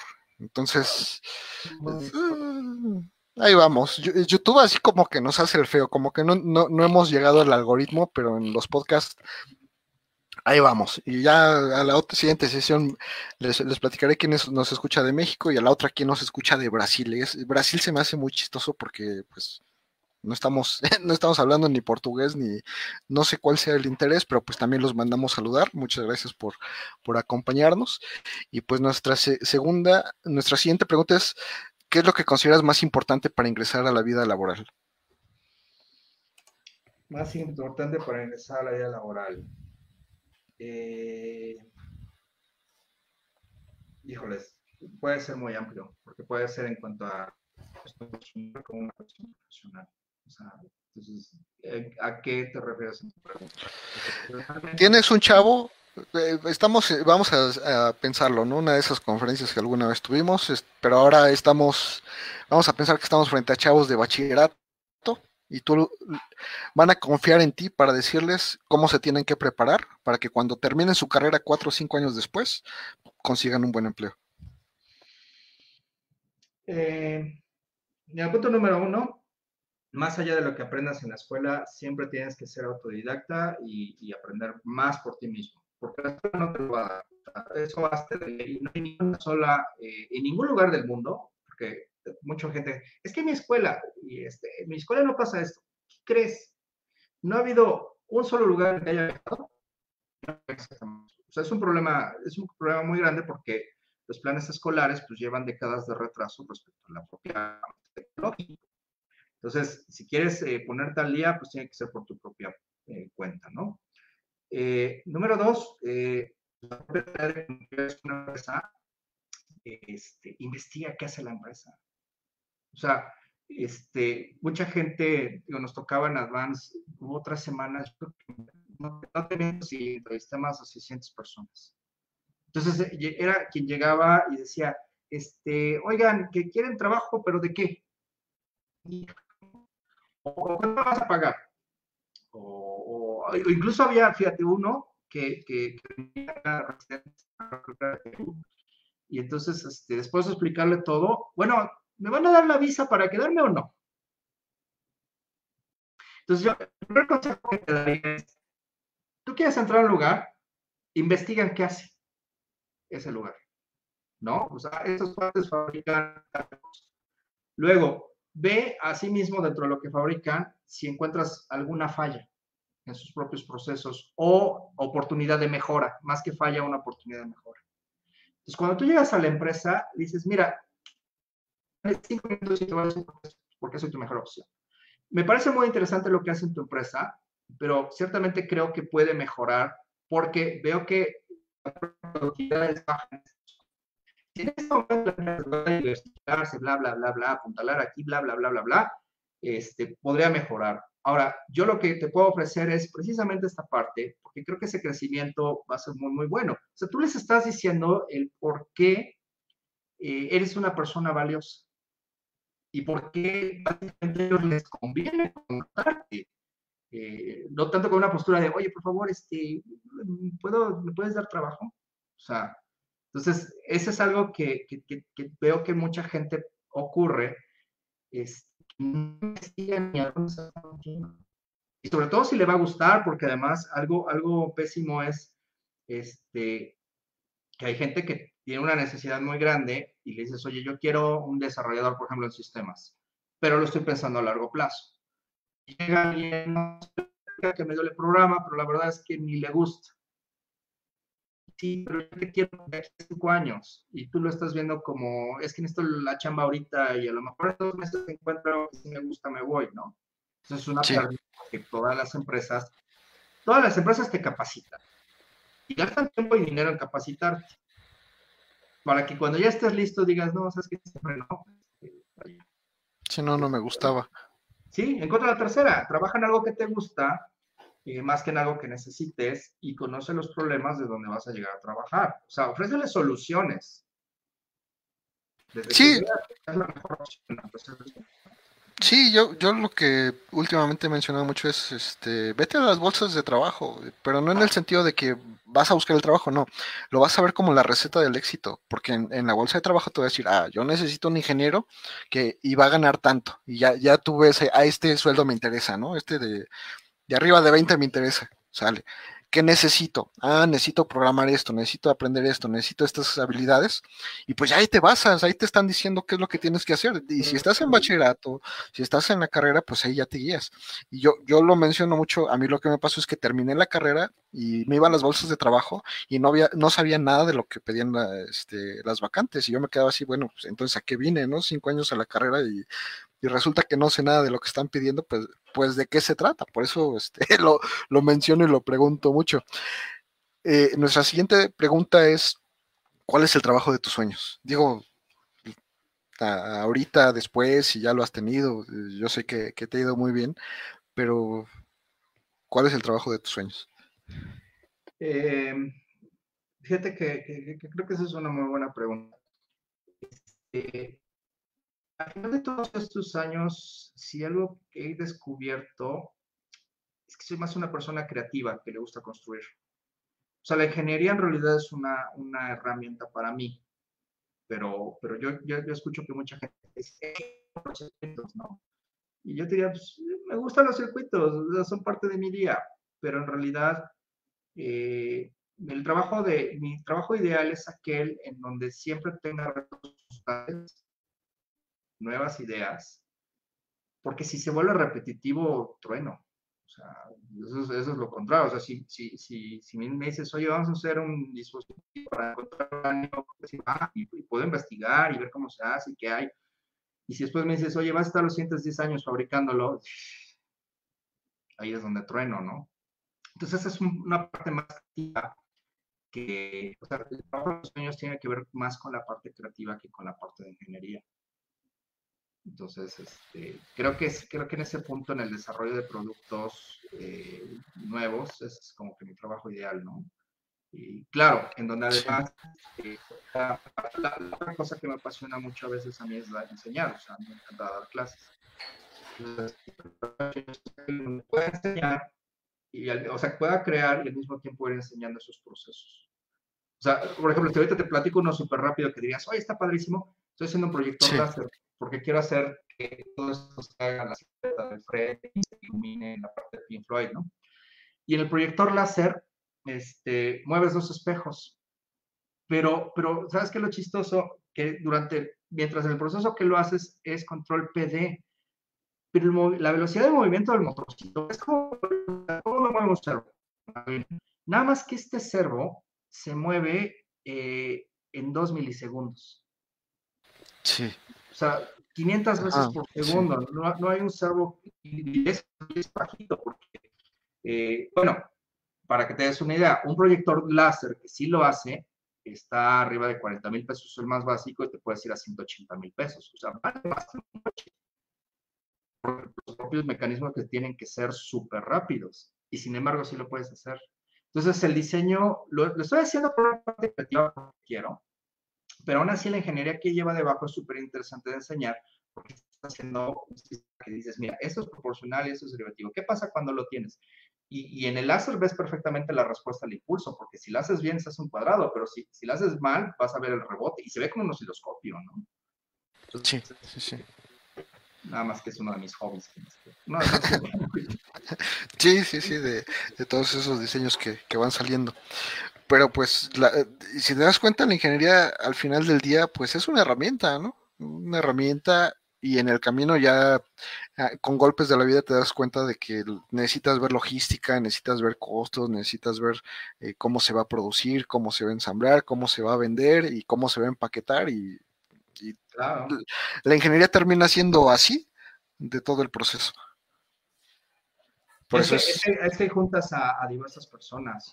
O sea, realmente cuando, cuando se han hecho los proyectos más en grandes, eso que que aprender eh, cualquiera que entre a la universidad, aprendan a trabajar en equipo.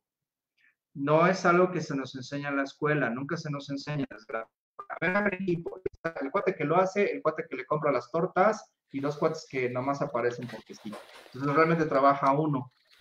Si, ¿cómo, te das cuenta que no estás haciendo un trabajo en equipo? Porque sientes que todo lo haces tú. Cuando realmente un trabajo en equipo funciona, dice, este, yo estoy llevándome el 10% del proyecto, pero yo siento que nada más estoy trabajando el 10%. Alguien más está haciendo el contenido, alguien más está haciendo el marketing, alguien está viendo proveedores. O sea, tú debes de saber cuáles son las globales de lo que quieras construir y cuando eso se logra, o cuando realmente encuentras, eh, te encuentras en un lugar que hay un trabajo en equipo, pues te vas a dar cuenta que no estás haciendo tu parte. Entonces, ciertamente, tú dices, la ingeniería es una parte muy pequeñita, sí es una parte muy pequeñita, pero es de muchas partes. Y esas muchas partes, eh, a veces, este, el problema del ingeniero es que él hace de todólogo. Sí. No todólogo, o sea, necesitas, o estás haciéndolo mal, o no lo estás haciendo con la gente adecuada. Y el otro problema es que todo el mundo, quiere pastel para sí mismo. Ve el pastel y no, no, no. Y, yo, entonces yo lo despacho, yo lo atiendo, yo le sirvo y yo le hago todo. Y ese es otro problema que no entiendes, que dices, a ver, eh, si lo sabes llevar bien, a cada quien le toca su rebanada y todo el mundo come bien. Pero si lo quieres, este, quieres tú llevar todo el proyecto por tener un margen de ganancia mayor, no vas a ni lo vas a entregar en tiempo, este, ni vas a saber cómo, no te vas a dar abasto, pues, porque no supiste eh, diversificar tu trabajo. No, vas a terminar quedando mal, que es lo más común entre, entre los que se, se quieren meter este, a esta área, ¿no? Pero bueno, así está el mercado y así está el camino. Eh, ¿Qué es lo más agradable que te ha pasado en el emprendimiento? Eh, yo creo que, que, todo lo que ha sido un mundo de aprendizaje completamente nuevo. Y además, te puedo apostar que nunca me imaginé eh, todo lo que, lo que puede, o sea, no, no, tienes idea ni de lo que viene. Entonces, hay, hay ejemplos, por ejemplo, hay cositas que haces que nunca te imaginas. Eh, no sé, desde, que estás en la carrera. Hice el robot de Brasil y por ese robot me invitaron a dar una conferencia en Colombia este, para hablar de los sistemas de visión y de ahí me, se nos hizo fácil volvernos a lanzar a Brasil al siguiente torneo, ¿no? Este, o estar trabajando en una empresa, este, tienes que ir a Alemania, ¿no? Eh, hay, una, hay una feria que es como la CES, pero pues, a nivel alemán, y vete a presentar, es padrísimo. O sea, nada de eso me lo imaginé, eh, y creo que el seguir aprendiendo cosas nuevas que este, ha sido lo que más me ha encantado, ¿no? Algunas con miedo, o sea, digo, la primera vez que pasé una FCC fue como, hijos, nanita la ranita, porque, porque aparte de esos 8 mil dólares que cuesta FCC, no va a salir el dinero de la empresa, porque era nuestra empresa, entonces dices, híjoles, aquí se va a ver si, si, si ya aprendí a diseñar o sigo siendo, estando medio güey, ¿no? Pues sí, sí, al final del día pues es, es, parte del proceso, ¿no? Y ahí la otra parte, ¿qué es lo más desagradable o menos agradable que te ha pasado en, en el emprendimiento? ¿Qué es lo más desagradable? Eh, se traduce a, las personas. O sea, tener un amigo que me lleva 10 años y me dice, mira, eh, no importa qué trabajo tengas, en qué puesto tengas, todos son siempre relaciones personales. Entonces, a veces lo que ha sido más desagradable este, es cuando no te encuentras eh, con un equipo de trabajo en el que estés cómodo. Y cuando los propios valores en común no son los mismos. Entonces, a veces sí tienes que, o sea, en el emprendimiento todo el mundo tiene que ser honesto respecto a lo que quiere. Si, los, si lo que quiere todo el equipo es igual, pues, todos remamos en la misma área, ¿no? Pero si de repente hay unos que quieren otra cosa y nunca lo dicen, pues eso es un problema, porque a la larga es cuando, no, es que yo quería hacer esto y ustedes van a y, y entonces eso ya conlleva a, que canceles proyectos o haya separaciones y dices, chingos, por aquí no iba, ¿no? O sea, creo que es la parte, pero, pero nunca tiene que ver con la tecnología, o sea, la de la, ciencia, pues es que la ciencia es pura, ¿no? No es buena ni es mala, ¿no?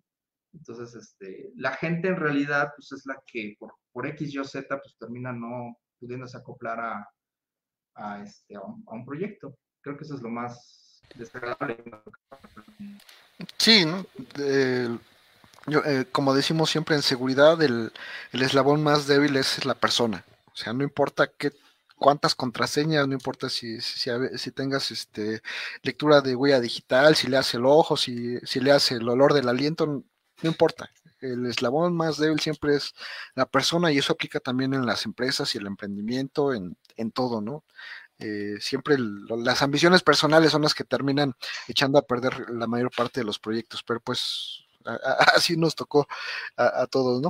Ahora, eh, por último, y con esto cerramos la transmisión, ¿qué consejos le darías a los chavos eh, y futuros estudiantes de ingeniería?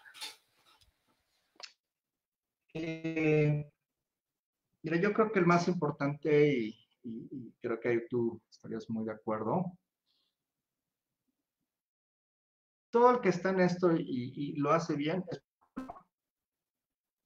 fácil, ¿no? O sea, tú y yo vamos a pasar 10 años más y podemos volver a tener en, pláticas más, pero nos sigue encantando esto. O sea, estamos envejeciendo. Entonces yo le diría a los chavos, lo primero es sé completamente honesto contigo mismo para que valores lo que, si, lo que estás estudiando es lo que quieres. Si es lo que quieres y lo hagas, pero si no, no te engañes. Ese es punto número uno. O sea, no te engañes. Si, si tú te metiste en ingeniería porque creíste que era lo cool, pero en realidad eh, amas de la danza, te danza. O sea, no pasa nada. Realmente sigue lo que quieres. Ahora, y esa es la segunda parte si ya estás siguiendo lo que quieres, entonces hazlo con el corazón. Porque mucha gente está en ingeniería y se queja. Ah, es que tenemos clases, que nos deja mucha tarea.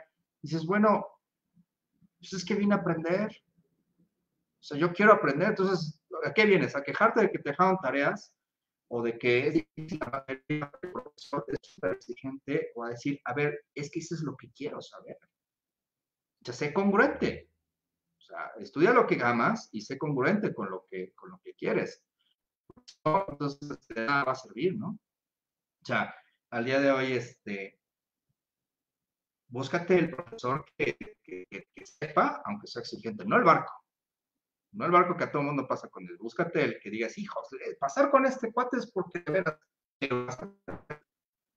pues para eso estás. Porque todavía tus papás están pagando la carrera. Pero ya cuando estés afuera, pues eres tú quien, quien, quien, a través de lo que aprendiste lo vas a hacer. Entonces, siempre lo hemos dicho, o sea, ahora que ya lo sabes, pues, puedes escudar, yo pensé en mis papás, o sea, no, es tu propia responsabilidad ser congruente con lo que estás haciendo, porque si no, ya te estás en lugar. Sí, sí y, ahorita que juntando dos cosas que hemos estado platicando, no es lo mismo reprobar una materia que no pasar una certificación FSC, ¿no? O sea, hay, tamaños. Y ahorita, si no, si no pasas una materia, en su momento a lo mejor lo sentimos como que muy difícil y muy pesado, pero en realidad no lo es y los profes que son difíciles te están entrenando para la vida, o sea, nunca te vas a encontrar un jefe buena onda y los que son buena onda los corren pronto y tú te terminas quedando con el jefe mala onda, entonces así funciona. Yo te diría, por ejemplo, algo rápido. Y te hago transformadas de Fourier y te hago análisis y filtros IR y filtros IR. Y no lo aprendí en, la, en esa materia no, lo entiendo, ¿no? Y, no me soplo la plaza, pero lo voy a entender. Y lo voy a entender y un día en el futuro diré, ah, pues está bien, papita. O sea, lo que estoy haciendo es, en lugar de hago esto y ya. O sea, no pasa nada si la truenas. Y no, no, cuando tú dices ahorita, no pasa si la truenas una vez, yo te diría, no, no pasa si la truenas dos, o si la truenas tres, que digas, es que no me voy de acá, que es tener este, persistencia, o sea. Así sí, fácil, ¿no? sí, así es, porque la, constancia y la persistencia en proyectos, tú lo sabes, es, es, fundamental. Hay proyectos en los que yo te aseguro que has, dicho, ¿sabes qué? Ya estoy así, ya quiero renunciar, ya pues, es mucha talacha, ya no quiero, y de repente por pura costumbre de, sabes que tienes que hacer las cosas, las terminas y, ya, nada más de repente tiene, nos des ese lapsus de, ya no quiero nada, y, pero no pasa de ahí. Y eso no pasa de así la vida. ¿no? te haces este, resiliente. O sea, la resiliencia no la, no la quieres nada más la tenacidad es decir, no, ya sé que puede ser frustrante, ya estoy ese gorro, ya quiero renunciar, pero esto no va a poder conmigo.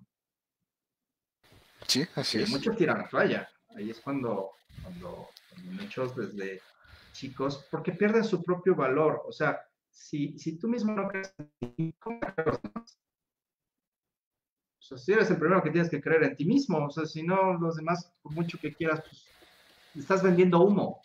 Sí, así es. El humo se disipa, o sea, lo puedes vender un día, te lo pueden creer, pero a la larga, pues el humo se disipa y te van, te van a dar cuenta pues, que no, que no eres tienes esa y decir, no, yo estoy aquí porque quiero estar aquí y me va a costar. Sí, así es. Pero pues bueno, mi, mi, estimado Víctor, ha sido un gusto este pues platicar como, como en los viejos tiempos por, por horas. Este, pues sabes que ahí están los, los espacios, digo, si te sirven, si no te sirven para promocionar tu, pues tus productos, tus servicios, con todo gusto. Y pues por, por mi parte sería todo. Amigos, muchísimas gracias. Saludos a, todos lados donde nos ven y nos escuchan. Y nos vemos en la siguiente edición de En Plática con Enrique.